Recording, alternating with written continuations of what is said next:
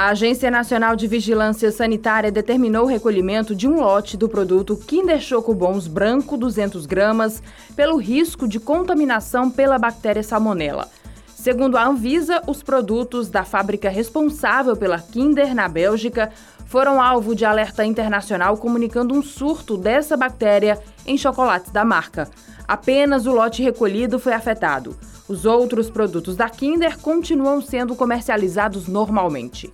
A agência informou que estão sendo tomadas todas as medidas pelo Sistema Nacional de Vigilância Sanitária para que o produto não seja encontrado nas lojas.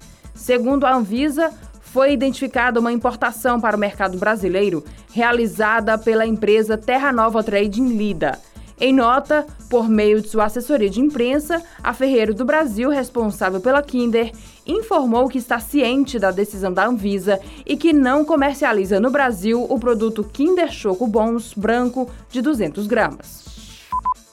O presidente Jair Bolsonaro assinou nesta quinta-feira o decreto que dá indulto ao deputado federal Daniel Silveira, do PTB do Rio de Janeiro, condenado pelo Supremo Tribunal Federal a oito anos e nove meses de prisão pelos crimes de tentativa de impedir o livre exercício dos poderes e coação no curso do processo.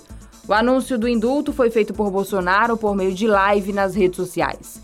O decreto foi publicado logo após a transmissão em edição extra do Diário Oficial da União. Ao ler o documento, o presidente cita considerações como abre aspas. A prerrogativa presidencial para a concessão de indulto individual é medida fundamental à manutenção do Estado democrático de direito, fecha aspas. E que, abre aspas, a liberdade de expressão é pilar essencial da sociedade em todas as suas manifestações, fecha aspas. A Organização Pan-Americana da Saúde divulgou nota na qual destaca que, em termos gerais, o número de mortes e de casos de Covid-19 continua caindo no continente americano. Segundo a OPAS, mais de dois terços dos latino-americanos e caribenhos já receberam duas doses de vacinas contra a doença e muitos países da região têm algumas das taxas de cobertura mais altas do mundo.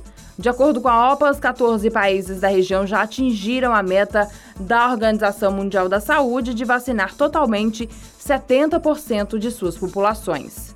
A OPAS, no entanto, acrescenta que na última semana a doença avançou no Canadá que registrou 11% a mais de casos e 20% de alta nas hospitalizações.